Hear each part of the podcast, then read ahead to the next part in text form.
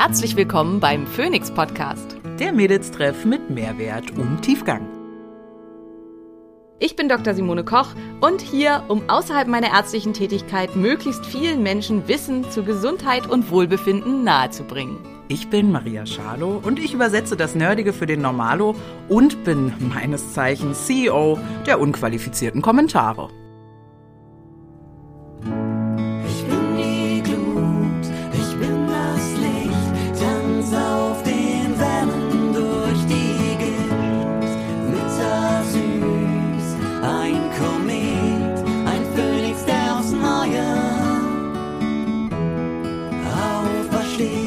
Dieser Podcast dient der reinen Wissensvermittlung. Es werden Angebote gemacht, wie du Dinge umsetzen kannst, um dein Leben zu etwas mehr Energie zu führen. Es wird jedoch kein Behandlungsverhältnis geschlossen.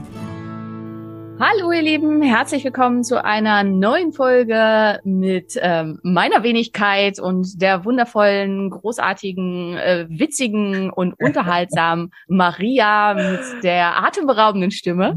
ähm, hallo, hallo, hallo. ihr merkt schon, wir haben einige von euren Kommentaren gelesen, zumindest Maria, und dann erzählt sie mir davon. Vielen Dank dafür. Ähm, ja, also freuen wir uns auch immer, wenn ihr das weiterhin so tut und uns ab und zu mal ein paar nette Kommentare bei Apple Podcast da lässt und natürlich gerne die fünf Sterne. Und heute sprechen wir über Angst und über Trauma, über Stress und die biochemischen Hintergründe und auch ähm, darüber, wie man, ja, wie sowas entsteht, ähm, wie klassische Verknüpfungen funktionieren und was man dagegen tun kann. Also wie man das äh, löschen und wieder hinbekommen kann und was da so ein bisschen Besonderheiten sind. Hm, fantastisch. Also wirklich, im Moment ist dieses Thema zumindest in meinem Umfeld echt ganz high. Unsere Freundin Laura, die hat ja zum Beispiel auch gerade den somatischen Traumacoach gemacht oder macht den gerade. Ich weiß gar nicht, ob sie dir das erzählt hat. Ich muss immer ganz ehrlich sagen, ich habe lange, lange zu mir selber nicht so gut den Zugang gehabt und hätte von mir behauptet, dass ich mit Trauma gar nichts am Hut habe und da auch irgendwie ja nichts ist. Aber ähm, gucken wir doch mal rein heute und vielleicht ähm, kann ich bestätigen, dass da tatsächlich ein bisschen mehr als man so denkt im ersten Schritt. Ja, würde ich auch denken. Das Thema ist auf jeden Fall im Augenblick halt äh, so ein bisschen in aller Munde. Also ich finde da äh, zu dem Thema, bin ich traumatisiert oder nicht, finde ich tatsächlich halt, also von Verena König, die hat ja ein, äh, auch das äh, Mega-Bestseller geschrieben, ähm, bin ich traumatisiert, wo das halt genau darum geht. Ähm, und ist so ein bisschen halt auch dann der Tenor, ja, jeder ist in irgendeiner Weise traumatisiert. Und ich hatte gestern wieder, also wir versuchen immer einmal die Woche so ein äh, ein Zoom-Treffen quasi zu machen von meinem Breathwork-Tribe, mhm. also von meinen Mitcoaches und ähm, da war auch so der Gesamttenor, weil gerade alle irgendwie so ein bisschen schwierige Phase haben. Ähm, jeder äh, ist ja ein Haufen Chaos und hat halt irgendwelche Themen am Start. Und das ist wahrscheinlich auch so und deswegen ist es halt auch ein Thema, was einen so umtreibt. Was halt äh, spannend ist in dem Zusammenhang, ist es, aber das, da gehen wir heute halt so ein bisschen drauf ein, dass es eben die klassische Psychotherapie gibt, die halt sehr gut untersucht ist und die klassische Verhaltenstherapie und dass es dann halt ganz viel da drumrum gibt, wo die Datenlage halt unklar bis nicht vorhanden ist hm. und dass eben so Sachen wie Somatic Experience oder ähm, Sedona Method oder so halt ganz viel Benefit bringen kann. Aber die Frage ist halt, wenn man sich die ähm, biochemischen Hintergründe anguckt, ob man damit wirklich dann nachhaltig und langfristig was lösen und verändern kann und was halt gegeben sein muss, damit man Sachen langfristig und nachhaltig verändern kann. Und ähm, das finde ich in dem Zusammenhang ja super interessant und spannend und habe halt auch immer das Gefühl, immer wenn ich was Neues in dem Zusammenhang gelernt habe, habe ich hinterher das Gefühl, ähm, noch weniger zu wissen. Das so. ist so lustig. Simone, dann mach doch mal mit dir selber an meiner Stelle einen Podcast, dann weißt du mal, wie wenig du weißt. Ja. Aber äh, ich würde sagen, wir, wir, vielleicht starten wir mal rein, wie wir ganz oft äh, reinstarten mit der nämlich Frage, was ist denn eigentlich Angst? Also ich äh, merke bei mir selber, dass ich gerade in dieser Diätphase relativ häufig auch über Angst spreche. Ich habe zum Beispiel Angst, wieder zuzunehmen. Ich habe Angst, ähm, diese Haltephase irgendwie nicht ordentlich zu schaffen. Aber was ist Angst im Körper? Wie wird, also warum ist Angst da? Und so hol uns doch vielleicht erstmal in diese Geschichten ab. Ähm, also man muss da halt ganz klar unterscheiden, tatsächliche lebensbedrohliche Situationen, die quasi echte Angst auslösen und das, was du halt beschreibst, was halt eher ja Ängstlichkeit quasi ist. Ne? Also äh, ähm, ich finde auch hier wieder im Englischen halt sehr viel klarer unterschieden in Fear ähm, und Anxiety, was halt zwei völlig unterschiedliche Sachen sind. Im Deutschen, also äh, hilf mir, du bist eine Sprache manchmal ein bisschen besser als ich, aber ich finde es im Deutschen deutlich schlechter von der sprachlichen Unterscheidung. Wir nennen halt ja. beides Angst. Ja. Oder Furcht, aber es ist halt auch, also hier Furcht und Angst sind im Prinzip gleichbedeutend, würde ich sagen, in der deutschen Sprache. Und halt diese Unterscheidung von echter Angst, die meistens mit einer lebensbedrohlichen Gefahr einhergeht oder dem Gefühl einer lebensbedrohlichen Gefahr, das mhm. muss ja nicht wirklich so sein. Und halt Anxiety und das, was du halt Anxiety. beschreibst, ist ja eher mhm. Anxiety, also dass du halt ängstlich bist und ähm, so eine Unruhe in dir verspürst, du könntest wieder zunehmen und so. Das lässt sich in dem deutschen, Sprach deutschen Sprachgebrauch schwerer zu unterscheiden. Äh, und wenn wir halt in Richtung Trauma sprechen wollen, dann geht es um um Angst, um also um die Angst, die quasi äh, uns das Gefühl gibt, dass wir wirklich ja. in Gefahr sind, dass hier wirklich was vor sich geht. Und hier sind verschiedene Dinge dran beteiligt und das wird jetzt so ein bisschen ja wieder ein größeres Ausholen. Also zum einen ähm, ist das die Amygdala beziehungsweise die Amygdalae.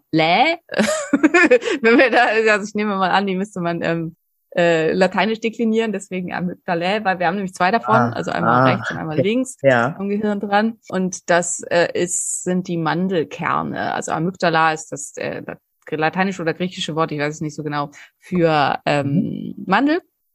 Und die heißen so, weil die ähm, aussehen wie eine Mandel. Und das ist erstmal die, dass man diesen Kern hat, das ist erstmal die Grundvoraussetzung dafür, dass man überhaupt Angst empfinden kann was wichtig ist, was äh, wo Vor- und Nachteile hat. Also es gibt halt so Tierversuche mit Affen, wo man den, also dem Affen, der ganz unten in der Hierarchie, äh, in der Stammeskette war, quasi die Amygdala entfernt hat, so dass er halt keinerlei Angstempfinden da mehr hatte und die steigen dann halt ganz schnell zum äh, ja, Stammboss sozusagen auf zum Alpha-Tier, weil sie halt keine Angst mehr haben und einfach ähm, wahllos auf jeden einschlagen und sich da ähm, ja keine Angst vor Ausgrenzung haben und so weiter. Kann aber eben halt auch dazu führen, dass der Affe dann halt endgültig ausgestoßen wird oder abgemurkst wird von seinen Stammeskollegen. Was heißt, was uns so ein bisschen auch schon in die Richtung ähm, zeigt, dass es einerseits sehr, sehr wichtig ist, dass wir, dass es dieses System gibt, aber dass es uns andererseits halt auch erheblich behindern kann, je nachdem, wie stark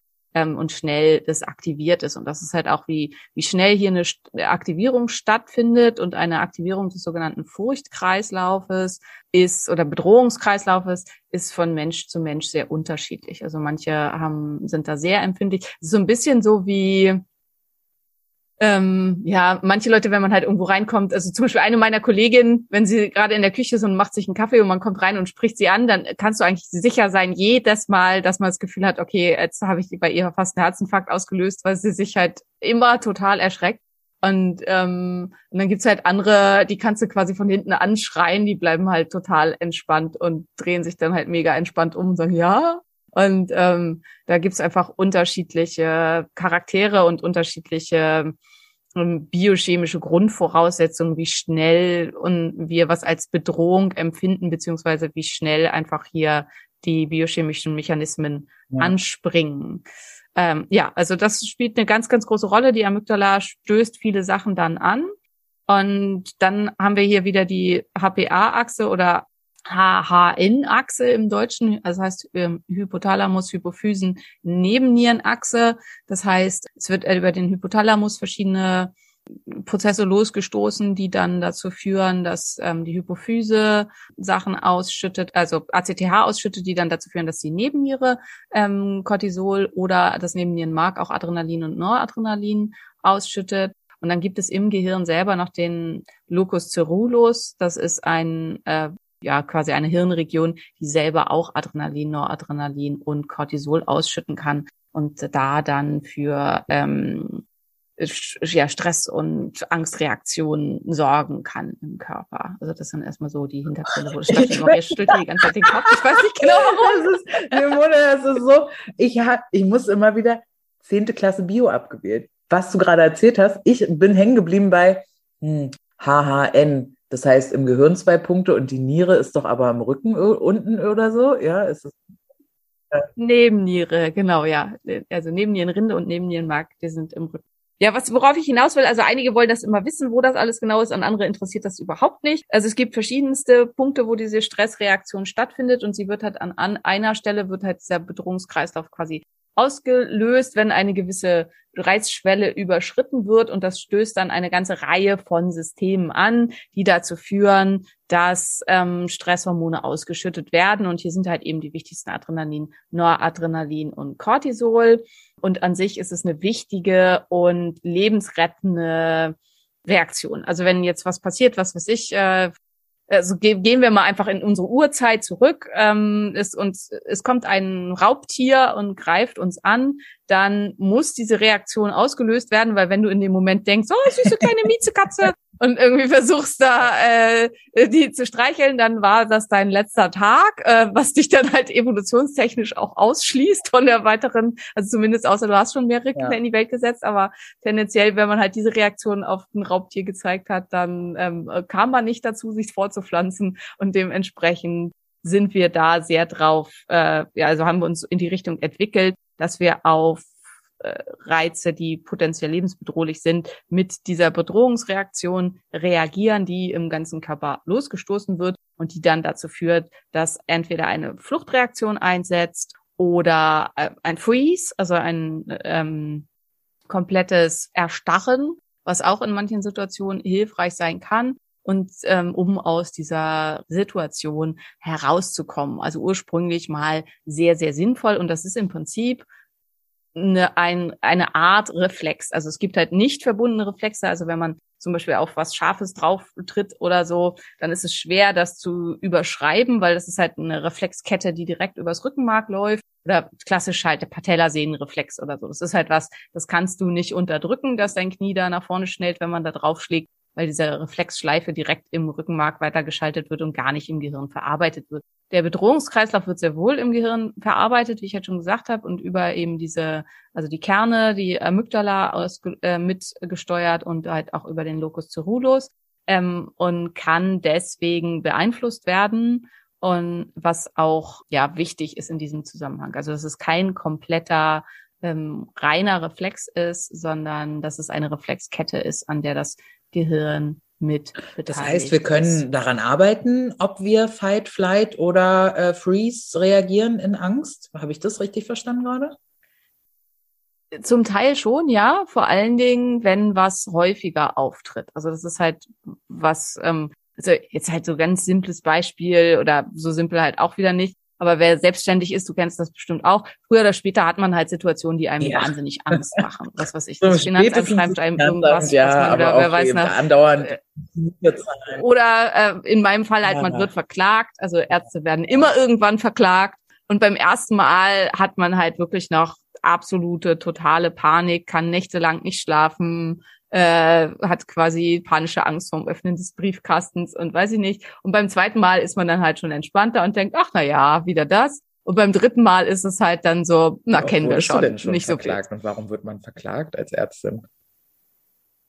Ähm, also ich wurde halt verklagt, weil ähm, ich Werbung gemacht habe für mich als Arzt, also für, für, für, also weil meine Homepage nicht so gestaltet war, wie eine Homepage bei einem Arzt gestaltet sein darf, weil ich mich damals nicht ausreichend schlau gemacht habe und mich halt am amerikanischen Modellen orientiert habe. Und sowas wie zum Beispiel Testimonials oder so auf seiner Homepage zu haben, ist in Deutschland verboten. Wow. Und ähm, da hat mich ein Kollege anonym angezeigt was dann nach hinten raus, was ich schon mal, also es sind halt einfach Verhaltensweisen, die mir völlig fremd sind. Ich verstehe überhaupt nicht, warum man sowas macht. Ich finde, das ist so, wie kann man so bösartig ja, ja. sein? Aber ähm, bei sowas ist halt im Zweifelsfall gegen den Kollegen und dann ähm, ja war das halt auch ein bisschen teuer, deswegen ich inzwischen sehr, sehr, sehr darauf achte, dass äh, ich bei sowas mit allem absolut korrekt unterwegs bin. Ähm, ja, aber also das, das ist halt sowas, wo man hat, ja, klassisch weiß, okay. Ja, aber wolltest auf was ganz anderes. Genau. Wenn man selbstständig ist, dann kennt man das mit der Angst. Wo wolltest du hin? Genau, das, das ist halt, desto häufiger was passiert, so. was einem ursprünglich hm. mal ganz viel Angst gemacht hat, desto weniger ja. Angst macht ja. einem das nach hinten raus. Bei bestimmten Sachen, wie zum Beispiel ein Raubtier kommt, macht es Sinn, dass man immer jedes mhm. Mal gleich viel Angst hat und sich halt dann auch davon macht. Man kann das aber schon im Sinne von, also überschreiben, wenn, beziehungsweise, dass man jedes Mal flieht. Das ist halt wichtig. Aber wenn einem das oft begegnet, ähm, reguliert sich der Körper wahrscheinlich deutlich schneller wieder herunter. Und das ist halt auch der Punkt, ist diese Hochregulation des Stresssystems können sehr, sehr lange anhaltend sein.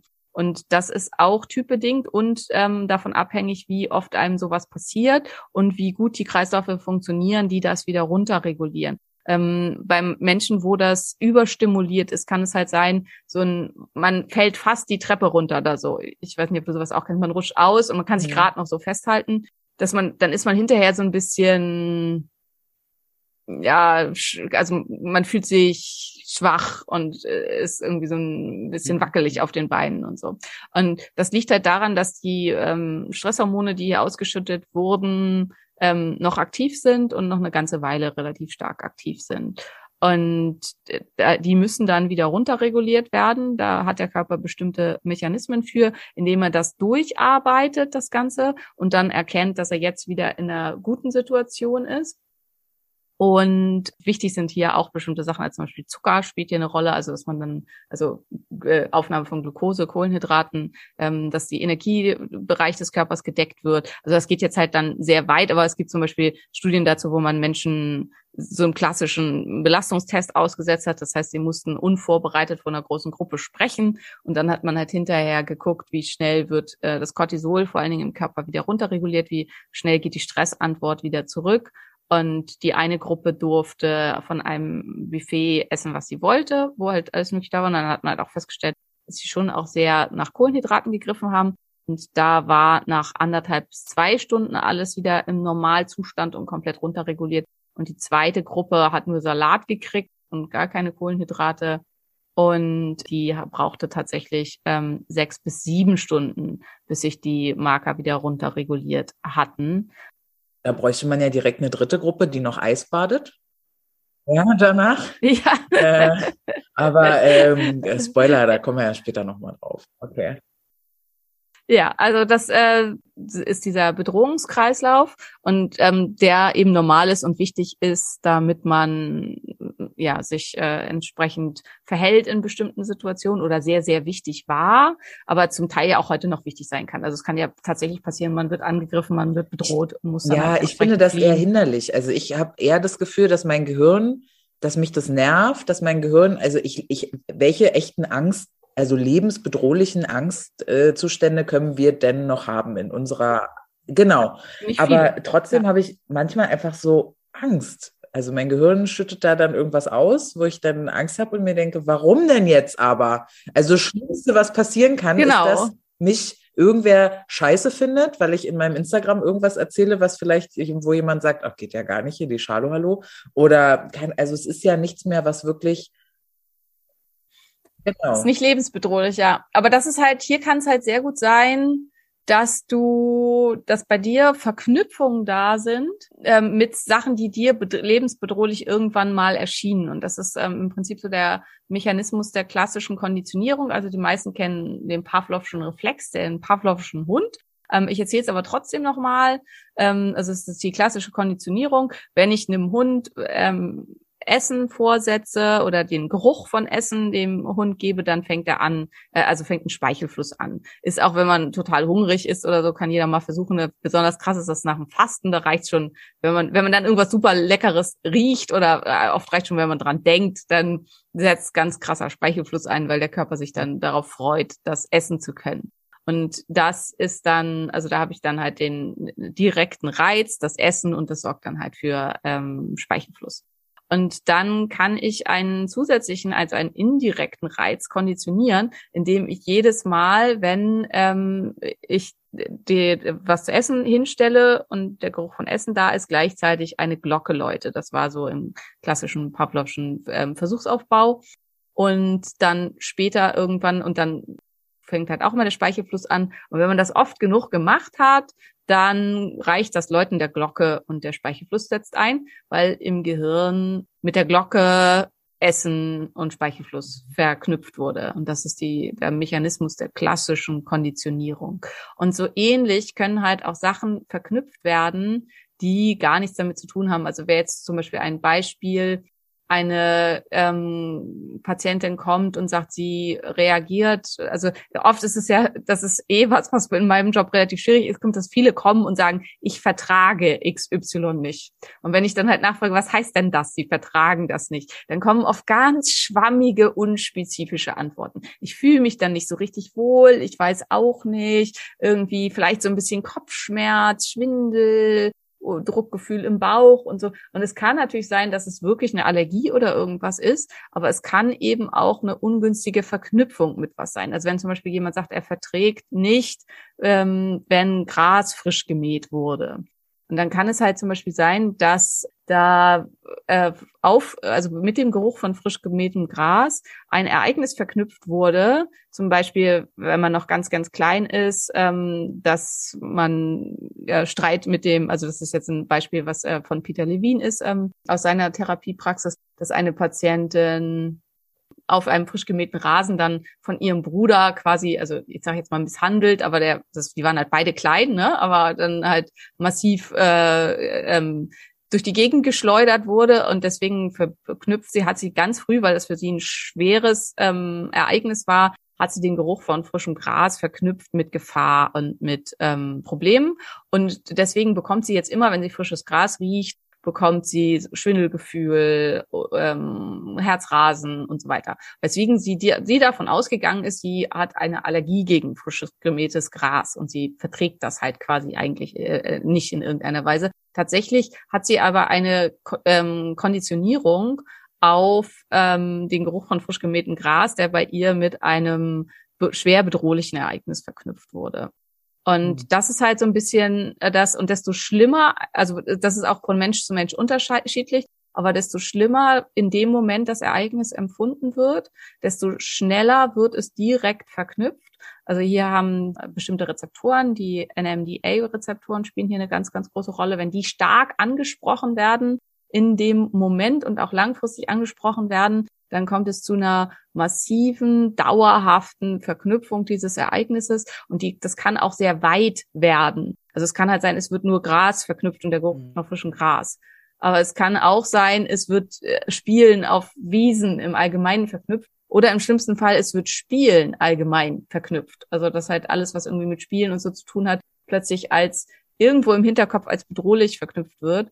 Und ähm, also bei dir kann das halt was sein, dass, also so jetzt, wenn wir jetzt dieses Instagram-Beispiel nehmen, ähm, das wäre ja also quasi soziale Gruppe, soziale Annahme und so, dass du vielleicht an irgendeiner Stelle in deinem Leben für das, was du gemacht hast, ausgeschlossen und gedisst wurdest, weil du halt dich getraut hast und so gewesen bist, wie du eigentlich sein wolltest. Und das für dich zu, in dem Moment zu so einem starken traumatischen Ausschluss geführt hat, dass es was ist, wovor du weiterhin immer Angst hast, wenn du dich voll zeigst oder aus dir rausgehst. Also ist jetzt völlig mhm. willkürlich, keine Ahnung. Aber das wäre halt sowas Typisches. Und es kann halt, desto schlimmer das Ereignis ist, desto schneller wird es halt akut und stark verknüpft. Und desto eher ist es eventuell auch sehr breit von der Verknüpfung her. Kann ich, nehme ich jetzt einfach mal, also hier, äh, Achtung, Triggerwarnung, ähm, ähm, sexuelle Übergriffe, aber bei mir selber halt, dass ich offensichtlich mit mir verknüpft habe, eine bestimmte Art zu mich zu kleiden, mich zu geben und halt bestimmte Art von Berührung mit Trauma, mit ähm, Gewalt und mit ähm, ja Schmerzen und so weiter verknüpft habe, weswegen ich diese ganzen Verhaltensweisen sehr breit, was ich halt selber ganz lange selber auch nicht durchschaut habe, verknüpft habe. Also, dass ich halt einfach bestimmte Verhaltensweisen, die ich vorher hatte, komplett eingestellt habe, weil das bei mir offensichtlich mit einem Trauma verknüpft wurde. Und das ist halt auch das Problem, dass man das oft dann gar nicht bemerkt. Also, dass wenn jemand zum Beispiel einen Autounfall hatte auf dem Weg zum Fitnesstraining, dass er halt vielleicht hinterher halt aufhört, Fitness zu machen und äh, grundsätzlich keinen Sport mehr macht und vielleicht, wenn es ganz breit geht, auch soziale Kontakte meidet, weil er den schweren Autounfall mit dem Weg zum Fitnesstraining ähm, verknüpft hat und mit Fitnesstraining, was eigentlich überhaupt nichts damit miteinander zu tun hat. Und darauf halt überhaupt erstmal zu kommen, dass hier ähm, ein Trauma verknüpft wurde, ist manchmal ganz schön schwierig. Also, und eigentlich halt, ist ja die Idee, also korrigiere mich, aber eigentlich ist doch die Idee vom, vom, vom Gehirn hier, uns zu schützen vom nächsten Mal. Also eigentlich ja, ist die absolut, Absicht ja eine absolut, gute, genau. dass wir halt nicht mehr einen Unfall ja. haben. Aber wie sich das dann auswirkt, ist halt oft ungut für uns. Ne? Das ist die Problematik. Genau, ja. genau. Und das ist halt auch das, also die Ursprungsreaktion ist halt quasi ein Reflex. Also äh, es findet halt eine schlimme Situation statt und dementsprechend werden diese ganzen Stresssysteme massiv hochgeschossen. Ähm, und dann erzählt uns unser Gehirn eine Geschichte darum Mhm. herum. Und die kann Sinn machen, muss aber nicht. Also das ist halt, ähm, das ist ja auch da. Also die, wenn jemand eben ihm auf dem Weg zum Sport oder so irgendwas passiert ist und er meidet halt fortan alles, was mit Sport zu tun hat, dann wird ihn das halt nicht davor schützen, eventuell nochmal wieder irgendwie einen Unfall zu haben und wird ihm aber sonst halt erheblich schaden.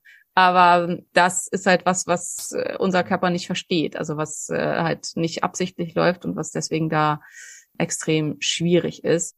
Und ja, und also was ich halt wichtig finde, es gibt halt eben diese zwei Arten von Entstehung von Trauma aus Angst und aus, aus der normalen und natürlichen und nicht vermeidbaren Reaktion auf einen starken oder bedrohlichen Stressor. Und das eine ist eben, dass das Ereignis so schwerwiegend und ähm, bedrohlich ist, dass es in der Situation, also dass es einen so starken Reiz auslöst, dass es halt hier ähm, zu einer Aktivierung dieser ähm, Rezeptoren und so weiter kommt, dass es äh, zu einem Akuttrauma kommt sozusagen, also durch ein einziges Ereignis. Oder es kann eben auch sein, dass über einen sehr langen Zeitraum es immer und immer und immer wieder zu ähm, bedrohlichen Ereignissen in der gleichen Situation kommt und dass dadurch diese starke Verknüpfung kommt, dass es dann hier halt eher ähm, nach dem Weg der klassischen Konditionierung, dass es da dann halt eben auch ähm, zur Verknüpfung von Dingen miteinander kommen kann, die sich dann als Trauma Mhm. Mhm. zeigen. Okay, verstehe. Ja. Das heißt, ähm, würdest du sagen, wir sind bei dem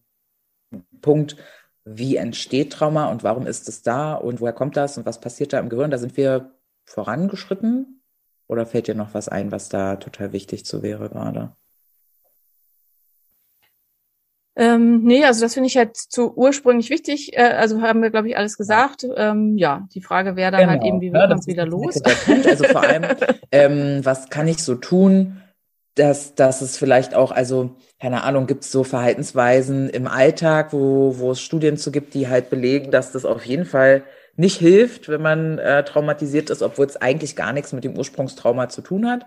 Also äh, Thema, keine Ahnung, Ernährung, Lifestyle, so wie sieht's aus mit Schlafen? Das sind ja immer so die Standardsachen, die da für mich mit reinkommen. Und dann eben aber auch klassisch ähm, Therapiemöglichkeiten. Ne? Also das ist ja wahrscheinlich das, da wo viele, die dann merken, dass sie Trauma haben, äh, hingehen und sagen, ich brauche jetzt irgendwas.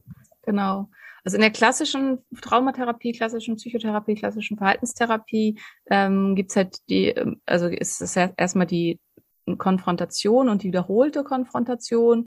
Ähm, und das ist halt so ähnlich wie das, was ich halt vorhin gesagt habe, äh, dass man halt ähm, auch lernen kann, dass ein Reiz Mhm. nicht so wild ist. Und hier ist die, die Idee ist hierbei halt eben auch, dass man sich diesem Ereignis immer wieder aussetzt und dadurch die, die ähm, Emotion und die Biochemie aus dem Ereignis rausnimmt. Das heißt, der Therapeut geht das Ereignis entweder sprachlich oder schriftlich mit dem zu behandelnden durch und derjenige soll sich halt auch so gut wie möglich in dieses Ereignis erneut hineinversetzen und ähm, dann ähm, und das so, also und wird dadurch auch auf jeden Fall retraumatisiert und die Idee ist eben, dass wenn man das immer und immer wieder macht, dass dann irgendwann ähm, der Körper das als nicht mehr so bedrohlich empfindet und nicht mit der gleichen ähm, ja mit der gleichen Also musste Antwort sich die. Frau dann ins frisch gemähte Gras legen oder was war?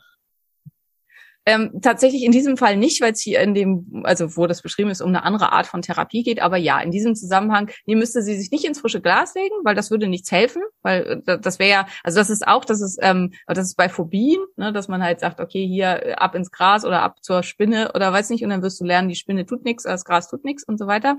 Ähm, Konfrontationstherapie. In diesem Fall wäre es, dass sie sich an dieses Ereignis erinnert, wo eben der Bruder sie geschlagen hat und äh, ihr wehgetan hat und dass sie sich dann da reinfühlt, wie hat sich das angefühlt, wie war das? Und ja, sich diese Geschichte quasi immer wieder erzählt, solange bis sie halt für sie ähm, nicht mehr so bedrohlich ist. Das Problem hierbei ist, dass es halt immer wieder zur Retraumatisierung kommt, dass es auch Menschen gibt, wo das nicht funktioniert, also wo diese Verarbeitung nicht entsprechend funktioniert, vor allen Dingen ähm, wenn bestimmte, weil du hattest Schlaf angesprochen, also zum Beispiel brauchen wir guten REM-Schlaf, um das dann verarbeiten und ähm, ablegen zu können. Und leider ist das Problem bei posttraumatischen Belastungsstörungen, dass die Fähigkeit zum REM-Schlaf hier das verloren geht. in der Schlaffolge, glaube ich, ähm, schon mal. Da hast du schon mal kurz angesprochen. Genau, ne? genau. Hm, das ist ein beschissenes Und dann kann das vom Gehirn nicht entsprechend prozessiert und integriert werden. Und dann kann es halt eben sein, dass diese Klassenverhalt klassischen Verhaltenstherapien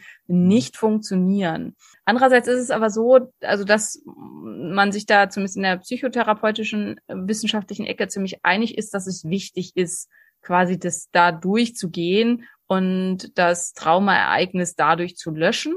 Und das eben deswegen so Verhaltensweisen aus dem Alltag, die man macht, um das zu ähm, betäuben, wie zum Beispiel Alkohol trinken oder Benzodiazepine nehmen oder also vieles auch, was aus der medikamentösen psychiatrischen Therapie gemacht wird, wie halt eben ähm, äh, Anxiolytika geben, Benzos geben und so weiter, dass das dazu beiträgt, dass das Trauma tatsächlich langfristig nicht heilen kann, weil der Körper sich halt eben nicht damit auseinandersetzt. Super, kann. Und wo, wo ich mich aber auch erkannt habe, also ich neige halt zum Beispiel in solchen Situationen dazu, dass ich mich dann damit betäube, dass ich, weiß nicht, äh, 28 Folgen einer Serie angucke oder so, um mich halt nicht mit meinem eigentlichen Problem, mit meinem Inneren beschäftigen zu müssen. Also es betäubt das halt auch. Und es verschiebt im Prinzip die Auseinandersetzung damit nach hinten, beziehungsweise führt eben dazu, dass man sein ganzes Leben in einem, also wenn es vor allen Dingen, wenn es um Alkohol oder äh, irgendwelche, also es kann aber auch, man kann alles Mögliche nutzen, um sich zu betäuben. Ne? Es geht Alkohol, es geht Sex, es geht Sport, es, also äh, es gibt ganz, ganz viel betäubende Maßnahmen. Und indem man diese Maßnahmen nutzt, kommt man eben nie dahin, dass man das tatsächlich, dass der Körper den, das Trauma tatsächlich ähm, prozessiert und integriert. Sprich Heilung. Ne?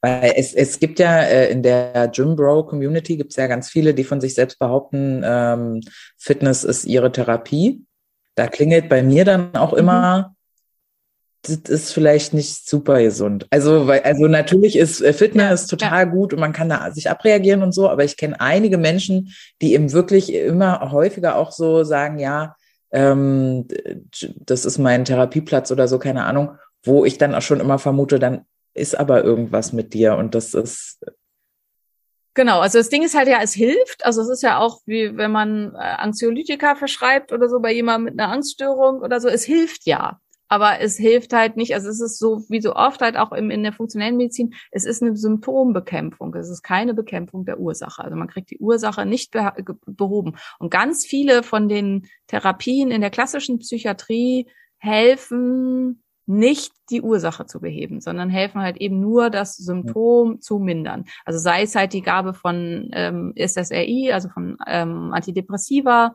oder äh, die Gabe von Anxiolytika oder Benzodiazepin. Das sind alles Sachen, die einfach nur die körperlichen, ähm, also die, die Hormone und so weiter, die im Rahmen dieses Bedrohungskreislaufes ausgeschüttet werden, zu unterdrücken, aber es ändert halt eben nichts ähm, an der Problematik, dass der Körper in einem ständigen Kreislauf äh, der Stresshormonausschüttung und der Überaktivierung des Sympathikus gefangen ist. Genau, und da kommen wir jetzt wieder zur klassischen Verhaltenstherapie. Also es gibt halt eben dieses Löschen, also das muss man als Ereignis immer wieder. Und dann muss es, und das scheint halt ganz, ganz wichtig zu sein, und das wird in vielen dieser Therapierichtungen auch nicht beachtet, mit einem positiven Ereignis überschrieben werden. Das heißt, dann müsste ich jetzt in diesem Fall mit dem frisch gemähten Gras, dann müsste ich ein Ereignis ähm, mit frisch gemähtem Gras verbinden, was absolut positiv ist. Also zum Beispiel in der Sonne liegen, dann ein Picknick mit Freunden haben, ganz viel Lachen, Gefühl von Liebe.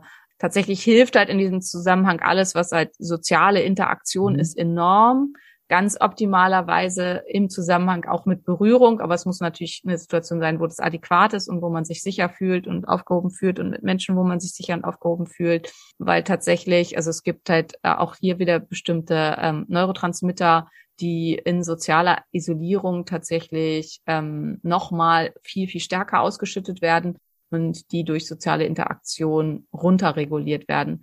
Und das ist halt auch ein ganz großes Problem, weil Menschen neigen dazu, wenn sie traumatisiert sind, sich zu, mhm. sozial zu isolieren.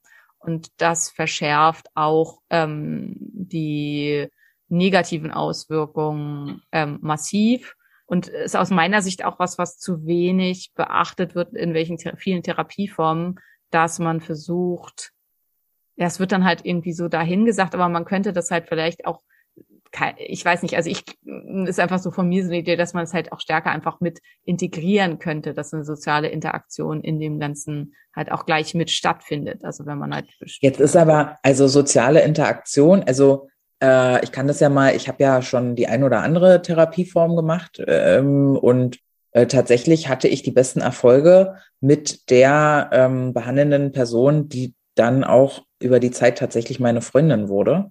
Also wir haben eine total emotionale enge Nähe zueinander auch aufgebaut. Ähm, und ich glaube halt, dass das vermut, also meine Vermutung wäre jetzt, dass eben viele therapierende Menschen, ähm, Behandler ähm, da ein Professionalitätsthema sehen, weil es ja ganz, glaube ich, ganz, ganz oft zumindest in den Gesprächen, die ich so führe, eben um Nähe-Distanz-Verhältnis zwischen ähm, Patienten und Behandler geht und ne, da irgendwie Übertragung gegen Übertragung. Genau, da, genau, genau. Dass das halt riesige Themen sind, warum man sich ja nicht, also man soll sich ja schon irgendwie reinlehnen in den Fall mit deinem Patienten, aber eben auch nicht zu sehr dich darin nicht verlieren und was da nicht alles für negativen, negativer Scheiß mitgetragen wird. Und ich glaube aber tatsächlich, dass diese Nähe-Komponente, dieses Ich sehe dich und du bist gut, wie du bist und ähm, ich mag dich, wie du bist, das ist ein, das ist einfach ein Riesending. Auf jeden Fall ist halt einfach wahnsinnig schwierig. Also wie du schon sagst, also äh, sich gegen Übertragung und Gegenübertragung halt auch selber auch als Therapeut zu verwehren. Also ist ja was, was man tendenziell vielleicht selber auch gar nicht bemerkt und es ist halt auch eine ganz große Gefahr, dass dann halt auch eine Abhängigkeit vom Therapeuten entsteht. Und es soll deswegen, also es geht gar nicht unbedingt um den Therapeuten, sondern dass man halt den ähm, denjenigen dazu anregt, dass er eben auch in soziale Interaktion geht und dass dann eben ein positives Überschreiben des negativen Ereignisses stattfinden sollte, in welcher Art und Weise auch immer. Ähm, ja, aber wie gesagt, das Problem ist halt eben bei dieser Art der Therapie, dass manche Menschen nicht in der Lage sind, das zu integrieren und zu prozessieren und dass das Problem der ständigen Retraumatisierung durch das Wiedererleben des Traumas äh, bestehen kann. Mhm. Und ähm, ja, und dazu gibt's halt verschiedene Ideen, was man machen kann. Ähm, also eine Idee ist halt ähm, die EMDR-Therapie. Also das hast du ja auch schon mal gemacht. Da kannst du vielleicht gleich selber auch mal erzählen, wie das für dich war. Das, da macht man bestimmte Augenbewegungen. Mhm. Ähm, auch dazu gibt's inzwischen ganz gute Studien, dass das wirklich funktioniert. Die Idee dabei ist, dass man das Trauma und Angst, also die Angstreaktion nie mit einer Vorwärtsbewegung auf die Angst zu quasi verbunden ist und dass diese Augenbewegungen wohl dem ähneln sollen, wie wenn man eine Vorwärtsbewegung macht. Und dass dadurch, wenn man das halt mit diesen Augenbewegungen verknüpft, dass der Körper dann diese ähm, negative Angstverknüpfung zu dem Ereignis löscht. Ähm, Problem ist hier auch, dass kein Überschreiben mit Positivem stattfindet hinterher. Und ähm, zumindest in Forschungsarbeiten hat sich gezeigt, dass das äh, gut funktioniert für Akuttraumata, also für was weiß ich, wurde Opfer eines Überfalls oder irgendwie sowas, nicht mhm. gut funktioniert für langfristige Traumata wie langfristiger kindlicher Missbrauch. Ähm, und da ist ja auch immer, was ist denn Missbrauch? Ne? Also da mhm. muss man halt auch gucken, also zum Beispiel, also es ist ja auch schon ähm, Missbrauch und übergriffig. Also ja, mein Vater hat Sachen gemacht, wie zum Beispiel meine Schwester und ich haben uns im Auto gestritten und wir waren halt noch drei, vier Kilometer entfernt von zu Hause und dann hat er uns aus dem Auto rausgeschmissen und wir mussten halt zu Fuß nach Hause laufen. Äh, meine Schwester war fünf. Also das ist halt einfach was, wo ich auch sagen würde, das ist Missbrauch. Also ich, wir sind nie geschlagen worden oder irgendwas, aber ähm, das ist halt definitiv auch Missbrauch. Also nur einfach, dass man guckt, wie mh, hm, viele haben ein falsches Konzept dafür, was ein kindlich, was ein Kind, was halt einfach Sicherheit braucht und Liebe braucht und das Gefühl von Aufgehobensein braucht, was ein Kind traumatisieren kann. Ja, definitiv. Also, Aber vielleicht kannst du da mal erzählen, wie das für dich war, also mit der Ei. Ja, es hat halt, also ich kann damit anfangen zu sagen, dass es halt nichts gebracht hat, weil ich bin ja, ja immer noch auf der Suche nach der richtigen Therapieform für mich oder äh, auf dem Weg. Äh, es heißt nichts gebracht, es war auf jeden Fall ein guter Öffner. Ich war bei einer ganz, ganz fantastischen Heilpraktikerin äh, in äh, schon Brandenburg, aber halt so bei Berlin, ja, unten im äh, Südosten. Und ähm, die hat halt so eine Eye-Movement Therapy gemacht. Ich weiß nicht jetzt gerade, ob das genau dasselbe ist dann, aber auf jeden Fall. Wahrscheinlich, ja. Ja. Ist das so? Und da war das halt irgendwie so, dass sie halt die Finger irgendwie vor meinen, und dann musste ich halt den, mit den Augen den Fingern folgen und so. Und dann sind die halt irgendwie abgedriftet und dabei habe hab ich Fragen gestellt bekommen oder ja. musste halt Sachen erzählen. Und ähm, grundsätzlich war das, äh, war das ein schönes, ähm, ich war da mehr, mehrfach, habe da Hypnose gemacht, auch relativ viel. Behandlung, ich weiß gar nicht, fünf oder sechs. Ähm, und da kam auch viel zutage so e, meine allererste Erinnerung an ähm, nicht, mein Thema ist ja ganz doll nicht gesehen werden. So, also dass ich, ich will gesehen sein, aber ich habe auch Angst davor, gesehen zu werden. Und dann kam, kam so eine Erinnerung, da war ich so drei oder vier Jahre alt und stand in der Küche und habe irgendwie, ich bin ja ein kleines ADHS-Kind, ne? Also ich habe ja viel Aufmerksamkeit gebraucht und war irgendwie so in Retrospektiv ähm, hatte ich wenig gleichaltrige Freunde, immer ältere, ähm, war sehr anstrengend, auch was meine Eltern erzählen für die so. Und ähm, da gab es so eine Situation, meine Mutter hatte ja gerade gegründet, als äh, ich geboren wurde. Und irgendwie stehe ich in der Küche und will irgendwas von ihr, will ihr was zeigen oder so. Und sie rennt an mir vorbei und sagt, das kann ich jetzt nicht auch noch hier brauchen. So dieses, äh, da war gerade Stress und wahrscheinlich war der Laden voll und sie musste Dinge tun. Und das kam da hoch, das fand ich total spannend. Das, äh, das hatte ich keine Erinnerung mehr dran, aber irgendwie kam das eben in der Hypnose wieder raus. Und ähm, nichtsdestotrotz ist das äh, drei oder vier Jahre her und ich bin ja immer noch ja, ja, ja, Also da war jetzt nicht danach, dass dann alles wieder gut war, was ja wahrscheinlich daran liegt, was du gerade erklärt hast. Wir haben halt nichts integriert, wir haben nichts neu verknüpft, ähm, sondern es äh, lief halt da in ihrem Behandlungsraum anderthalb Stunden die Behandlung und dann bin ich wieder nach Hause gegangen. Und man muss auch sagen, was ich ganz, ganz wichtig finde in diesem Zusammenhang, weil es ist halt was, was bei ganz vielen Therapien so kommen kann, ist es nicht gesagt, dass das stimmt. Also unser genau. Körper erschafft ja, ja, ja. auch neue das, Narrative. Genau. Das finde ich immer ganz, ganz wichtig in diesem Zusammenhang. Also diese, weil das war ja eine Zeit lang auch, die, plötzlich hatte jeder, fand irgendwelche sexuellen Missbrauche in seiner Vergangenheit. Das kann sein. Es kann aber auch ein neues Narrativ sein, was unser Gehirn für uns erschafft, um die Sache plausibel zu machen. Und aus dem, was man so gelesen hat und so weiter. Also in und ähm, das ist auch sehr gut tatsächlich untersucht. Und da werden jetzt halt einige schimpfen und sagen, ah, wie kannst du das sagen und so weiter. Aber ich finde das ganz, ganz wichtig, weil ansonsten halt auch viel schief gehen kann. Und ähm, also dieses äh, klassische, ich hatte ganz lange so ein äh, Poster bei mir in der, äh, beziehungsweise Bild bei mir in der Praxis hängen, auf dem drauf stand, glaube nicht alles, was du denkst. Und äh, das ist halt auch da ganz, ganz wichtig. Also unser Gehirn ist ganz, ganz toll darin, uns Dinge zu erschaffen, die Sachen für uns plausibel machen. Und, ja. Total, nur ist ja, also ich hatte das, das äh, genau das Gespräch auch mit meiner, ich hatte ja so eine innere Kindwanderung äh, an dem Freitag vom Retreat und die meinte halt auch, das, was ich jetzt sehe, kann auch nicht stimmen, dass das war, dass die Situation gar nicht da war, aber dass mein Gehirn mir das baut, um das Gefühl nochmal hochzuholen genau. und das ja, Gefühl ja, ist genau. ja da, das fühle ich ja, das ist relevant.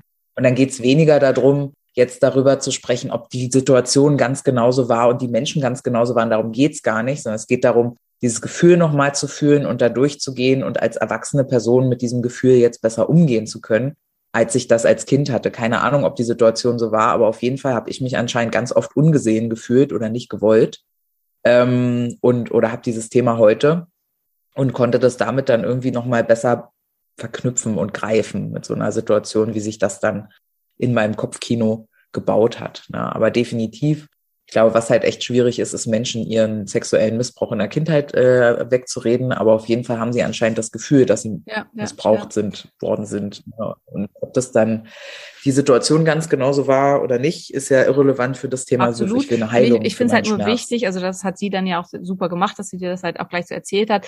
Ähm, oft wird es halt gerade, wenn die Therapien nicht von ich sage jetzt mal, ne, es klingt blöd. Mm, ähm, also wenn die vielleicht ein bisschen aus dem Alter, ich wollte jetzt sagen, nicht von Profis durchgeführt wird, aber die betrachten sich ja auch alle als Profis. Aber es gibt da halt ja ganz, ganz viel Unterstufen. Es gibt halt die, ähm, ich sag mal, staatlich geprüften Psychotherapeuten, was dann halt Ärzte oder Psychologen sind. Ähm, dann gibt's halt den Heilpraktiker für Psychotherapie. Das kann halt alles Mögliche sein. Das kann sehr gut sein, aber auch weniger gut. Und dann gibt's halt auch Leute, die einfach ein Wochenende Sedona Method oder irgendwie sowas gemacht haben und jetzt halt auch Leute therapieren. Und dann ist halt eben die Frage, wie viel weiß mhm. ich darüber? Und wenn ich halt das nicht weiß, dass solche Sachen halt auch einfach neue Erzählung unseres Gehirns sein kann, dann kann es halt sein, dass ich denjenigen da sehr drin bestärke, äh, mit diesem Gefühl loszugehen ja. und sich dann da auf die ja. Suche zu machen. Ja. Und das kann halt sehr kontraproduktiv sein. Und, ähm, Ja, tatsächlich war die Heilpraktikerin damals, weiß ich gar nicht, ob die das wusste, die hat es mir nicht erzählt, aber jetzt hier ähm, Jackson, Jackson macht's anders, ist ja meine Spiri-Coachin, mit, äh, die kommt auch über Laura, das ist ein, ein, Kontakt von Laura, eine Freundin von Laura. Und die, äh, die hat mir das dann erzählt so, an dem Freitag ja. vor dem Retreat. Da habe ich das also auch erst zwei Jahre später gelernt, dass das voll sein kann, dass das diese Situation gar nicht gab. Ja, ja. ja. Weil das finde ich halt in dem Zusammenhang wichtig, weil ähm, manchmal ist es auch was, was man erzählt gekriegt hat, ne? Irgendwann mal, was man dann halt neu für sich ausbaut ja, und so. Ähm, so, weil bei mir ist zum Beispiel, also das ist halt auch was, was ich einfach erzählt gekriegt habe, dass als ich geboren wurde, ähm, meine Schwiegermutter dann reinkam, weil bei mir war unklar, bin ich jetzt ein Junge oder ein Mädchen. Eigentlich sollte ich ein Junge werden. Also der Name für mich war auch Simon und meine Eltern haben dann ganz unkreativ, als es dann doch ein Mädchen war, dann gesagt, naja gut, dann eben Simone. Und dann meine Schwiegermutter kam wohl dann rein und äh, er hat mich dann halt gesehen und hat dann halt mitbekommen, ist ein Mädchen und dann hat sie wohl gesagt, na, da wird äh, Helmut aber traurig sein. Also mein Vater, weil halt jetzt jetzt doch ein Mädchen war. Meinem Vater war das total egal. Der war mit dem Mädchen genauso glücklich wie im, im Jungen. Aber für meine, das war wohl angeblich das erste, was ich quasi gehört habe in meinem Leben zu meiner Person, ähm, woraus halt dann. Tolle Geschichte. Danke. Ja. Wirklich wichtig, so eine Geschichte weiterzuerzählen. Ja, toll. Ja, ähm, woraus halt mein Gehirn dann immer gemacht hat, dass viele von meinen Verhaltensweisen so, dass ich halt ja äh, sehr hohes, sehr kompetitiv bin, zum Teil halt sehr, sehr männliche Verhaltensweisen habe und so, dass das damit zusammenhängt. Ja, ich bezweifle inzwischen, nach dem, was ich so alles über das menschliche Gehirn weiß und so, dass mein neugeborenen Gehirn damals diese Information in irgendeiner Weise aufgenommen hat. Ich halte das für sehr, sehr, sehr unwahrscheinlich. Aber ich kenne halt die Geschichte dazu. Mhm, ich verstehe. Ja. ja. Okay, okay. Ähm, krass, es fühlt sich gerade so ein bisschen, wir waren jetzt schon bei Therapiemöglichkeiten, genau. Löschen und überschreiben. Genau, da sind wir eigentlich gewesen. Ne? Und Movement genau. Therapy, genau. Und was gibt's denn noch so, wo du sagen würdest, da sagen die, sagt die Studienlage, das funktioniert gut? Ähm, ja, also was wir, aber da haben wir ja schon gesagt, da machen wir die nächste Folge drüber. Also was halt in dem Zusammenhang super spannend ist, es geht halt eben um die NMDA-Rezeptoren die, wenn die halt ständig angesprochen werden, entweder eine dauerhafte Blockierung, also eine Desensitisierung, Sensitivisierung, wie auch immer, oder halt ähm, eine ähm, Reizung des Systems auslösen können und halt bestimmte Nervenbahnen antriggern oder löschen mhm. können.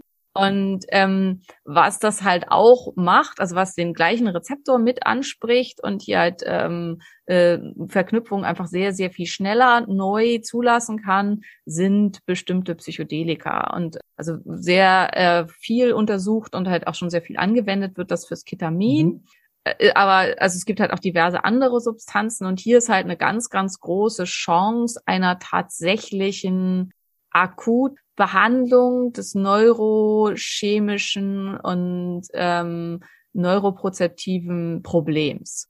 Und ähm, das ist was, was super spannend ist. Ähm, also da geht halt die Forschung im Augenblick ganz, ganz stark in die Richtung. Und ähm, aber wie gesagt, da würde ich halt gerne nochmal eine komplett neue Folge zu machen. Und das Zweite ist, dass man festgestellt hat, also man hat, man kann auch Mäuse deprimieren wenn man Mäuse permanent stresst, also immer wenn die, wenn irgendwas bei denen ist und man lässt sie dann nicht zur Ruhe kommen und lässt sie sich halt nicht erholen und stresst die dann immer gleich wieder, dann werden die irgendwann depressiv und hängen dann halt nur noch in der Ecke rum. Auch spannend, wie so ein, wie eine Depression entstehen kann, finde ich. Ähm, weil tendenziell ist es wahrscheinlich bei Menschen ja ähnlich. Und das entsteht halt eben durch chronischen Stress, also weil die Mäuse halt eben chronisch gestresst werden. Und man hat festgestellt, wenn man diese Mäuse dann fünf Minuten am Tag massivem akuten Stress aussetzt, dann wird das wieder besser. Also dann wird halt quasi die Antwort des chronischen Stresses durch den Akutstress überschrieben. Und das ist ja was, was ich bei mir selber irgendwie auch schon ganz lange bemerke und wo es gibt ja dieses Buch, was ich letztes Jahr gelesen habe, Stressfaktor, äh Quatsch, Glücksfaktor Stress, was mich enorm erleichtert hat, weil mir halt immer alle Menschen erzählen, ich darf mich nicht so viel stressen und ich muss mich entstressen und so weiter. Und ich dann für mich einfach festgestellt habe, nee, für mich ist halt auch dieses, ähm, ja, so äh, unter Strom stehen und immer zehn Feuer im Eisen haben und so. Das macht mich auch ganz doll glücklich. Also es ist halt für mich auch ein ganz, ganz wichtiger Du bist halt sonst auch nicht gefordert. Ich glaube, es ist, es kommt nee. halt ganz krass auch drauf an, wie groß ist dein Prozessor. Ich will jetzt gar nicht sagen, du bist besser als andere Menschen oder so, auch wenn ich das du weißt, dass ich das so sehe. Ne? So. Simone ist eindeutig viel besser als viele andere. Ja, aber der, besser ist sehen immer die große Frage. Ba, ba, ba, ba, ba, ba, ba, ba, ba, ba, ba, ba, ist mein Argument, ja. Gut, okay. Also mein Argument bleibt so bestehen. Natürlich, ja, ist mir auch egal, wer das jetzt hier komisch findet oder nicht. Ich liebe meine Freundin, muss damit klarkommen. Ähm, aber es gibt halt einfach Menschen, die, die das brauchen, die das können. Und dann gibt es, glaube ich, Menschen, die haben halt einen kleineren Prozessor, was voll okay ist, aber die nur bei der Vorstellung, dass sie einen Lebensstil wie du, wie wer auch immer führen, schon Burnout kriegen. Die machen es noch nicht mal, die ja. sitzen nur da und stellen sich vor, wie sie irgendwie den Job hätten oder da und schon, dass sich hart anfühlt. Und dann ist es, glaube ich, für die wäre das auch wahrscheinlich der psychische Tod dieses Leben. Ja, auf jeden Fall, auf jeden Fall. Genau, das, weil das wäre dann ja massiver chronischer genau. Stress. Und das ist es halt für mich nicht. Aber ähm, genau, und das Spannende war aber eben, dass man, wenn man diesen Mäusen fünf Minuten am Tag massiven Stress gemacht hat, ja. dass sie dann von ihrer Depression geheilt waren. Wie, wie die das gemacht haben, ich glaube, die mussten im Laufrad laufen oder so. Also irgendwas so. Und fünf Minuten waren das. Und die gleichen, ähm, also man hat dann weiter geforscht mit Menschen und bei Menschen hat man dann ähm, verschiedene Atmungen benutzt. Und zwar zwei Atemtechniken, die du beide auch schon kennst aus den Atemübungen mit mir die auch in meinem Atemübungspaket beide drin mhm. sind. Ähm, und das eine ist die, ähm, das zweimal einatmen durch die Nase, also dieses Ja, ja.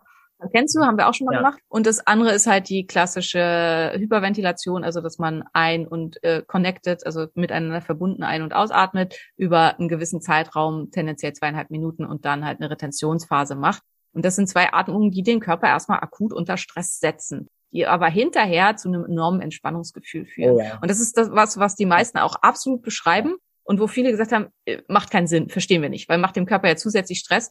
Warum das so ist, ist auch nicht, nicht so richtig klar. Also da wird halt gerade ganz intensiv dran geforscht, scheint aber super zu funktionieren. Fand ich einfach für mich, weil ich habe, als ich für mich festgestellt habe, okay, Simone, du bist doch deutlich mehr traumatisiert, als du gedacht hast. Du hast ganz viel Mechanismen oder auch ähm, Symptome von einer recht ausgeprägten Traumatisierung, du solltest dich da doch noch mehr wieder mit befassen, habe ich dann angefangen, diese Sachen nicht mehr zu machen, also keine starken Stressatmungen mehr zu machen, weil bin dieses Jahr viel weniger Eisbaden gegangen und so. Und mir hat es total geholfen, das zu lesen, dass, ähm, dass das Quatsch ist. Also dass es halt total hilfreich ist, diese fünf Minuten am Tag wirklich sich halt auch starkem Stress auszusetzen, dass es dadurch halt tatsächlich ähm, erheblich besser werden kann in dem Zusammenhang. Ja, ja. Und für mich, das hatten wir ja vorher schon besprochen, für mich ist das halt Eisbaden, ne? Also für mich ist auch ja, die optimale Zeit zum Eisbaden fünf Minuten. Ich bin da fünf Minuten drin und merke so 20 Sekunden vor den fünf Minuten, dass ich echt das erste Mal so denke, hm, wann sind denn die fünf Minuten um? Also es ist, glaube ich, echt so eine perfekte Zeit. Viel länger fühlt sich dann wieder nicht mehr gut an. Genau, also es war auch viel länger, ist auch, also das ist auch in diesen Studien, wenn man halt eine Viertelstunde so einen starken Stressor macht, dann führt das eher dazu, dass sich eben der Stress verschärft ja. und dass äh, die depressiven Verstimmungen schlimmer werden und so weiter. Fünf Minuten scheint ideal zu ja. sein und ist halt ja. für sowas perfekt. Also ja, aber fand ich nochmal ganz, ganz wichtig, weil halt ganz oft das angesprochen wird, dass bei Trauma eben man solche Sachen ja nicht machen sollte und so weiter, weil ähm, und ähm, also zumindest im Augenblick weist die Forschung sehr stark, stark darauf hin, dass das der Grund ist, warum das wirklich hilfreich ist, ähm, solche Kurzexpositionen gegenüber starkem Stress durchaus durchzuführen und halt Sachen im Gehirn einfach auflöst und neu verbindet, die ähm, hilfreich sind, um das loszuwerden. Ich finde da an der Stelle immer ganz spannend, wie Menschen anscheinend auch verlernen, auf sich zu hören. Also ja. ich hatte das ja auch, als ich mit dem Eisbaden angefangen habe, war für mich auch ganz klar kalt duschen, weil alles andere hätte sich komisch angefühlt. Also nach dem Eisbaden warm duschen, nee, gibt mir, ja. nee. Aber ich bekomme die Frage total oft auf Instagram, dass Leute da, da ähm, eine Unsicherheit spüren. Klar, man will es richtig machen. Vielleicht spüren sie schon auch, dass es äh, kalt besser wäre. Weil aus Richtigkeitsgründen habe ich dich damals, glaube ich, auch gefragt. Ist es denn richtig, ja? Aber ja, good to know. Das heißt, ähm, kann man den Rückschluss ziehen, Traumatisierung, Depression, ergo Eisbaden und Simones Atempaket kaufen? Ja, ähm, wenn es halt sehr, sehr bei wirklich schweren pathologischen Traumata mit Dissoziation, also wo halt keine Fähigkeit mehr da ist, seinen Körper in irgendeiner Weise zu spüren und eine komplette, wirklich pathologische Dissoziation da ist, ähm, sind diese Sachen nicht empfohlen, beziehungsweise nur unter direkter Aufsicht eines Therapeuten. Also mit einem schweren Trauma, mit einer schweren PTSD, mit einer schweren dissoziativen Störung ist man eigentlich nicht mehr wirklich lebensfähig. Also ich denke, die Menschen, die sowas haben, wissen das. Und da kann es auch hilfreich sein, aber da würde ich halt empfehlen, macht einen Termin. Also demnächst wird unsere Forge geliefert, also die, das Eisbad quasi dann auch für den, also habe ich jetzt äh, Nachricht gekriegt, äh, dass äh, die jetzt gerade produziert wird und ja, sich irgendwie nächste Woche oder so auf den Weg macht. Ich weiß nicht, wie lange das dann dauert. Ich denke, die kommt ja, nee, kommt per, im Flugzeug. Ähm, aber also es wird dann halt nochmal zwei, drei Wochen dauern, aber dann haben wir halt auch die Möglichkeit hier in der Praxis und dass man dann wirklich einen kontrollierten Prozess bucht sozusagen mit Therapeuten, der einen da durchführt und halt einen mit rein reguliert und so weiter. Also da sollte man sowas nicht alleine machen. Aber für alle anderen, die halt quasi so, ich sag mal, normal traumatisiert sind, genug, wie ja. wir eigentlich alle, ja, ja. Ähm, ja. für die kann es halt eben absolut das Richtige sein. Und ähm, das muss ganz, ganz stark unterschieden werden. Also bei Menschen, die zu einer starken Dissoziation leiden, äh, neigen, da ist halt dann das Problem, dass sie dann oft auch nicht mehr fühlen können, wenn es ihnen nicht mehr gut tut und dann ist halt auch übertreiben, zu lange drin bleiben, ja, und das für sie halt auch eher schlecht sein kann. Ja, ja. Crazy. Okay, verstehe. Ähm, es gibt ja diese, also ich kenne das zumindest aus dem soziologischen Kontext, äh, aus dem Studium, dass Armut vererbt wird. Ne? Es gibt ja äh, dazu viele, viele Studien, dass Eltern, die Hartz IV sind, Kinder bekommen, die Hartz IV werden. Äh, ich habe das auch in meiner eigenen Familie, dass da jemand ist, der sagt, wenn ich mal groß bin, werde ich Hartz IV. Also ich kenne das tatsächlich live. Ähm, wie ist denn das? Weil ich habe das schon gehört mit so generationalem Trauma, mit so vererbtem Trauma, mit ähm, ja meine Eltern Kriegsgeneration, Großeltern, Urgroßeltern was weiß ich, in der Steinzeit mal der Opa vom Säbelzahnlöwen gefressen. Bis heute mag ich keine Katzen.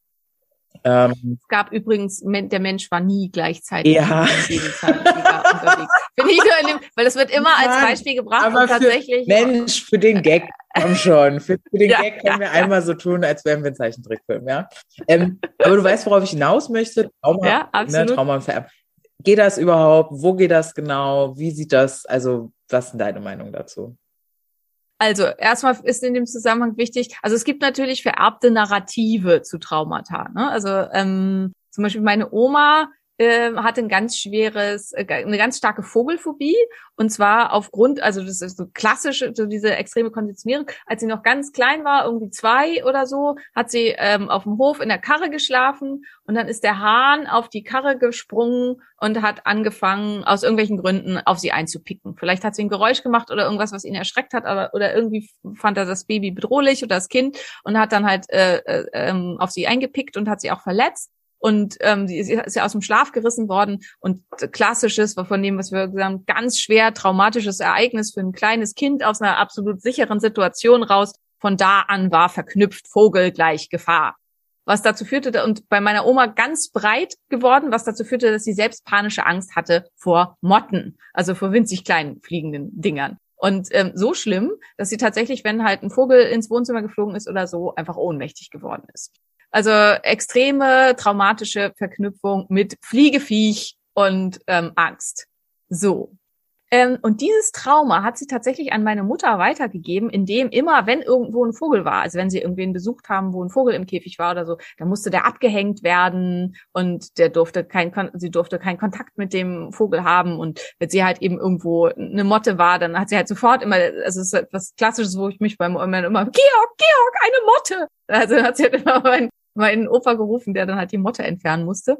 Und das hat bei meiner Mutter zu einem äh, erlernten Trauma geführt. Also dass sie halt ähnlich wie meine Oma und bei meiner Mutter war das wirklich auch genauso, dass sie halt mehrmals ohnmächtig geworden ist, wenn sie einen engen Kontakt zu einem Vogel hatte und so. Also dass sie das quasi erlernt hat, dass alles, was fliegt, super gefährlich ist. Bei meiner Mutter war das nicht so breit, also bezog sich nicht auf Motten oder andere äh, äh fliegende, sondern nur auf Vögel aber trotzdem halt eben ähm, also ein erlerntes Trauma. Also das ist das eine, dass man halt dadurch, dass man das ähm, gefährliche Ereignis dem Kind immer wieder erzählt und vorlebt, dass das Kind das dann auch übernimmt. Und ich glaube, das ist das ja auch bei dem äh, ererbten Hartz-IV-Empfänger sozusagen, dass man halt gelernt hat, dass das irgendwie was ist, was erstrebenswert ist und gar keine Idee davon hat, dass die Welt auch anders funktionieren ja. kann. Darüber hinaus gibt es aber das tatsächlich ererbte Trauma. Und da sind wir bei der Epigenetik gegenüber der klassischen Genetik. Also es gibt halt eben bestimmte Gensequenzen, die angeknipst oder ausgeknipst werden können. Und Traumata, da wird unter anderem der ähm, FFKBP5 Gen angeknipst. Und ähm, das führt dazu, dass ein Cortisol-Push schneller erfolgt, dass diese Angst- und Bedrohungsreaktion stärker und schneller anspringt, als das sonst normalerweise der Fall wäre. Und dass man eben auch, wenn man irgendwie ein irgendwie traumatisches Ereignis hat, dass es halt zu einer breiteren Angstantwort führt. Und diese epigenetische Anknipsung, also es ist ein, ein sogenannter Polymorphismus, kann tatsächlich vererbt werden. Wird stärker über die Spermien vererbt, also stärker über den Vater als über die Mutter, kann aber auch eben über die Mutter vererbt werden und kann tatsächlich vererbt weitergegeben werden. Also die Anknipsung dieser Genantwort wird vererbt und damit erbt man dann nicht das Originaltrauma, also nicht halt eben Angst vor im Krieg, irgendwie Angst vor Leuten Knall oder irgendwie sowas, ja. sondern man ererbt die Wahrscheinlichkeit auf Ereignisse deutlich schneller zu traumat äh, traumatisiert zu werden. Und das spricht natürlich schon dafür, dass ähm, also die Nachkriegsgeneration insgesamt äh, eine hohe Neigung zu ererbten Trauma in sich trug, weil wahrscheinlich ja die Elterngeneration fast alle irgendwelche Kriegs Kriegstraumata erlebt haben. Und das fand ich sowas von mega ultra spannend, weil also da ist ja oft so eine spirituelle Idee hinter des äh, kollektiven Bewusstseins und des ererbten Traumas selber, also dass das direkte Trauma ererbt wurde und dann werden Familienaufstellungen gemacht, wo das der Trauma dann zurückgegeben wird und so weiter. Da kann man drüber denken, was man will. Aber super spannend finde ich halt eben, dass es eine tatsächliche biochemisch-genetische Grundlage davon gibt. Also dass die Neigung zu Trauma tatsächlich genetisch weiter vererbt wird durch eine epigenetische Aktivierung. Frage? Na? Ja. ja. Ähm, das heißt aber, oder anders, wenn ich dieses Trauma aber bearbeitet habe in meinem Leben, bevor ich meinen Sperma, also ich habe jetzt kein Sperma, aber angenommen, ich hätte Sperma, würde das ähm, jemandem schenken, die daraus ein Baby bauen könnte, dann äh, wäre das dann immer noch so mit dem? Nein, genau. Also das ist halt das Tolle an Epigenetik, dass Epigenetik immer so funktioniert, dass man den Schalter auch wieder umlegen kann. Und wenn ich halt in mir das alles komplett bearbeitet habe und bei mir die ähm, die Neigung dazu, halt auf Sachen viel, viel stärker zu reagieren und immer in einer sympathischen Antwort zu sein und die Welt einfach grundsätzlich als einen sehr bedrohlichen Ort zu betrachten. Wenn ich das für mich bearbeitet habe und das in mir gelöst habe, dann ändert sich auch, ändert sich das auch in meinem Genmaterial. Das ist so lustig, weil ich weiß nicht, ob ich das hier schon mal erzählt habe, aber ich habe halt äh, Jan zum Beispiel immer gesagt, bevor er nicht Therapie macht, mache ich mit ihm keine Kinder. War aber also ja. gar nicht, dass ich da Ahnung von gehabt hätte oder das gewusst hätte. Aber es war irgendwie so mein Bauchgefühl, dass ich einfach gar keinen Bock drauf hatte, wenn, also, und er hat jetzt keine klassische Diagnose oder ich bin ja ein Riesenfan von, geh einfach mal hin und sprich mal mit jemandem, also von Coaches und also deswegen habe ich ja so viele Spiri und was nicht alles, äh, Coaches und verschiedene Behandler und ähm, Simone ist ja auch sehr multiprofessionell ausgebildet, würde ich jetzt mal sagen. Also äh, zusätzlich zum Medizinstudium ja auch noch viel weitgreifendere Einflüsse. Ähm, und äh, lustig zu hören, dass es, äh, ja, das wird wieder hier eine Pflichtfolge auf jeden Fall. Die, äh, die muss auch zu Hause gehört werden, äh, wenn die rauskommt. Ja. Okay. Ja, also fand ich in dem Zusammenhang äh, auch super spannend und ist vielleicht auch der Grund, warum bei Männern das, also warum eher so diese Antwort über bei Männern vererbt wird, weil es ja im, bei Männern halt zu der Akutproduktion kommt und bei Frauen sind halt die Eier schon im Mutterleib angelegt.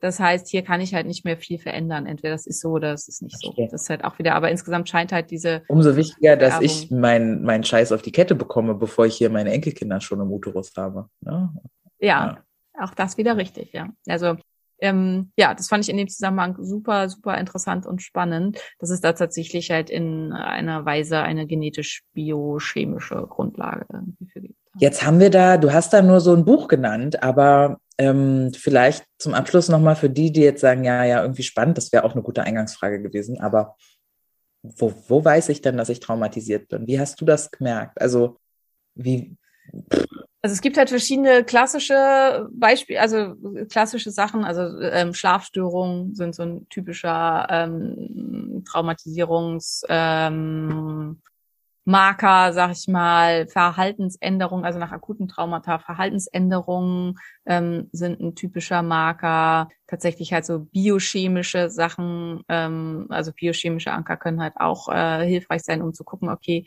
ist hier wirklich eine Traumatisierung vorhanden? Und dann gibt's halt in der klassischen Psychotherapie, also dass man halt eben ähm, oft das Gefühl hat, leer zu sein, ähm, dass man Stille schwer ertragen kann, also dass man sich immer irgendwie beschäftigt halten muss mit irgendwas, weil man sich innerlich taub fühlt und ja, also äh, einem ganz, ganz schwer fällt, Freude in sich zu empfinden oder überhaupt zu empfinden.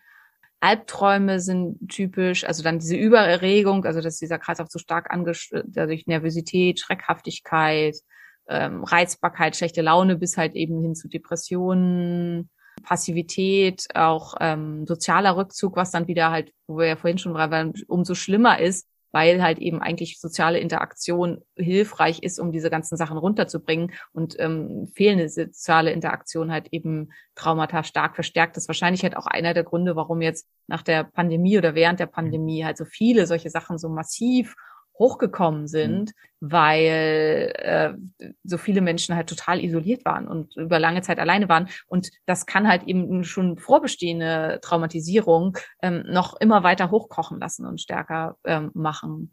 Ja, negatives Denken, Schuldgefühle, vermindertes Selbstwertgefühl, viel Schamgefühle, Misstrauen über gegenüber anderen Menschen. Das sind alles im Prinzip Trauma Symptome. Und da sind wir halt so ein bisschen wieder bei diesem, also was Verena halt auch sagt, jeder ist irgendwie traumatisiert, jeder ist irgendwie traumatisiert. Die Frage ist halt, wie schwer ist das und wie stark eingeschränkt sind wir? Ähm, ich bin halt auch der Meinung, man muss nicht alles ausgraben und man muss nicht alles, also weil wir sind halt alle traumatisiert und man muss halt, kann halt gucken, wie weit muss man gehen und wie, wohin möchte ich, um wie lebensfähig zu sein. Aber bestimmte Sachen sollte man eben auch entsprechend angehen. Also ich muss halt für mich selbst sagen, ich hatte damit halt ja auch viel Gespräche mit einer befreundeten Psychologin und Psychotherapeutin und die hat gesagt, warte erstmal ab, geh jetzt nicht gleich in irgendwelche Therapien und versuch das halt gleich da irgendwie aus, weil vielleicht bist du gar nicht traumatisiert und vielleicht kommt da halt gar nichts bei dir am Ende bei raus.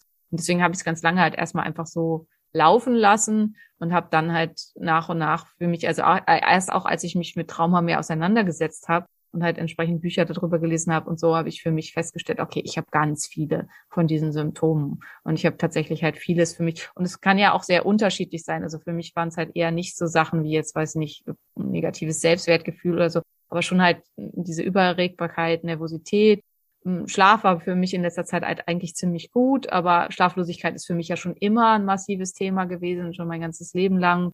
Ähm, Reizbarkeit sicherlich, und halt von, bei mir vor allen Dingen halt einfach starke Verhaltensveränderungen und bei mir ähm, ganz, ganz doll dieses Gefühl der Leere. Also wenn ich mit mir alleine bin, dass ich einfach das Gefühl habe, da ist nichts und deswegen muss ich immer busy sein und immer irgendwas machen, damit da was ist. Mhm. Und ähm, das äh, ist, das ist halt auch ein ganz typisches Zeichen. Viele haben diese Idee, dass traumatisierte Menschen nicht leistungsfähig seien. Und das stimmt nicht. Ja. Also bis zu einem gewissen Grad ist das Gegenteil. Ja, es gibt ja auch hochfunktionelle De äh, Depressionen. Also ich habe Freundinnen, die ähm, studieren neben einer 40-Stunden-Stelle, bauen gerade ein Haus um und sind hochfunktionell depressiv. So, also wo ja, du dich fragst, ja. was ist denn da los mit dem Gehirn, aber anscheinend. Ja, das ist halt für einen selber, also ich glaube, es ist beides total schlimm. Also die Seite dieses totalen Apathie kenne ich Gott sei Dank nicht. Ähm, aber auch dieses so wahnsinnig getrieben sein und halt nicht eine Sekunde Ruhe mhm. zulassen zu können, ist auch schwer und auch schwierig. Und ähm, ist natürlich gesellschaftlich viel, viel anerkannter und wird dann halt auch bewundernd betrachtet, aber wenn man drin steckt, ist es halt nicht unbedingt gut. Und deswegen was, wo ich halt einfach auch für mich beschlossen habe, okay, ähm, das ist was, wo ich ja. jetzt wirklich was dran ändern ja, möchte. Ja. Und da halt auch schon, finde ich, viel vorangebracht habe. Aber ähm, ich würde sagen, also sowohl Psychedelika als auch, was kann ich vielleicht sonst noch so schlucken, was mir hilft, um das Ganze äh, ein bisschen zu verbessern. Das machen wir dann beim nächsten Mal. Ah, ich liebe diese Cliffhanger. Also ich weiß ja schon, worum es geht, aber für euch, ihr werdet euch jetzt bestimmt denken, Mano, Ich wollte doch von diesem Retreat jetzt hören, was da los war. Ja, müsst ihr wieder einschalten, ihr süßen Mäuse. Ähm, ich äh, danke dir erstmal, äh, Simone, für das. Ich, ich, ich finde, ich weiß nicht, ob euch das auffällt, aber man merkt bei Simone immer ganz krass, ob sie gerade ak akut in diesem Thema auch drin steckt. Also ich bilde mir ein, das zu merken daran, dass du nochmal 20 Prozent mehr Fachbegriffe benutzt. Ja. Was vielleicht nicht so gut ist. Was äh, einfach okay ist, nur zwischendrin ich dann noch zweimal vielleicht einfach, äh, ich höre diese Folge wahrscheinlich wieder zweimal. Ja, ich hatte äh, letzte Woche ein, ähm, mein erstes Speaker-Coaching. Mhm. Genau aus dem Grund, weil ich halt auch für mich das Gefühl hatte, dass ich so für, also die, unsere Zuhörer, glaube ich, sind ja weitestgehend vorgebildet und kommen da auch ganz gut mit klar und hören den Podcast ja unter anderem auch deswegen. Aber ich hatte halt auch, dass ich gesprochen habe von einer völlig nicht vorgebildeten Gruppe und gemerkt habe, die habe ich total überfordert. Und das war für mich dann irgendwie auch sehr, naja, nicht deprimierend, aber schon so, ich bin es halt gewöhnt, dass hinterher eigentlich alle total begeistert sind und das war halt da überhaupt nicht so, weil alle so, äh, hä? Und äh, ähm, ja, und die hat halt auch gesagt, ja, äh, viel weniger äh, Fachwörter benutzen, weniger Bullet Points, mehr Geschichten drumherum erzählen. Mhm. Ich übe, ich bemühe mich. Aber dann müssen wir halt aus so einer Folge wie der heutigen Folge, müssten wir dann zwei Folgen machen, weil wenn man halt alles immer noch wesentlich breiter erklärt und so, dann ist man halt eher bei zwei Stunden. Und ich persönlich finde halt, also es gibt ja jetzt auch wieder einen Trend hin zu so ganz langen Podcasts, was ich eigentlich ziemlich cool finde. Also könnt ihr uns ja vielleicht auch gerne mal schreiben, ob das für euch irgendwie auch sonst eine Gangart war, wäre. Aber ähm, also ich finde es toll, dass halt ähm, es einen Trend dahin gibt, mal auch mal wieder länger zuzuhören als 30 Sekunden. Aber ähm, ich finde halt auch in meinen Alltag passt das halt oft nicht so gut. Also wenn ich einen Podcast von irgendwem jede Woche hören will, dann bin ich immer ganz dankbar, wenn der halt nur eine Stunde geht und nicht irgendwie ja. zweieinhalb. Ja, ich glaube, da geht's auch mehr dann darum, im Vertrieb nennen wir das Fahrstuhlfahren. Das heißt, dass du eben in den oberen Stockwerken äh, vielleicht einen anderen Termini benutzt, eine andere ja, Artikulationsweise hast irgendwie, als du in den äh, unteren Stockwerken halt einfach mehr so von der, vom Bauch raus, hier frisch, fromm, fröhlich, frei von der Lunge weg, äh, ein bisschen mal Quatsch darüber, was da so abgeht. Aber das war jetzt auch weniger wertend gemeint, als da merkt man immer dran, also ich merke da dran dann immer, dass du selber gerade in dem Thema total tief drin bist, was ja auch super ist, weil dann wissen wir auch, dass das äh, seine Richtigkeit hat, was wir hier erzählen. Ne? Also was Mone hier erzählt und ich nachfrage, müssen wir ja ganz ehrlich mal so sagen.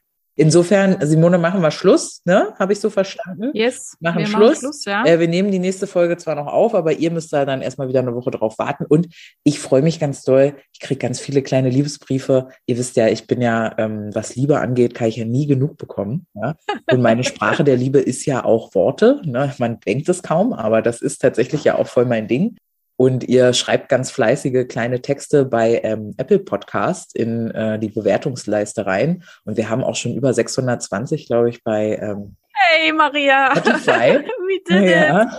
Also es ist einfach, äh, und ich habe 20 Kilo abgenommen und die Haltephase läuft und ich bin, äh, es ist Frühling, die Sonne scheint. Was für ein geiles Leben gerade. Ja, also es ist, bin einfach mega happy. Macht gerne trotzdem weiter so. Ne? Ihr wisst, Liebe wird nur mehr, wenn man sie teilt. Deswegen gebt gern ein bisschen ab. Ich versuche immer ganz viel zurückzugeben und hoffe, ich antworte allen ganz fleißig. Simone hat, das war ganz süß, als du angefangen hast zu sagen, ja, schreib mal Maria, die, die antwortet er, kriege ich so viele und auch sehr lange Zuschriften und habe wieder ganz viele Podcast-Themen für uns. Ähm, ich weiß nicht, ob du mal Sehr gut. Liste... Passt die alle immer schön ja, zusammen, ja, ja. damit wir dann immer alle in unsere Liste rein. weitermachen können. Ähm, und äh, ja, wir bemühen uns da sehr, euch auch gerecht zu werden, dass ihr also auch einfach Bock habt, uns zuzuhören, weil es eure Themen sind. Aber gut, dann ähm, würde ich sagen, äh, machen wir hier Ende im Sendegebiet und wünschen euch einen, again, fantastischen Frühlingstag und freuen uns auf nächste Woche. Ja, dahin. Definitiv. Alles Gute euch. Bis dann. Tschüss. Ciao. Ein Phönix, der aufs Neue, aufs Neue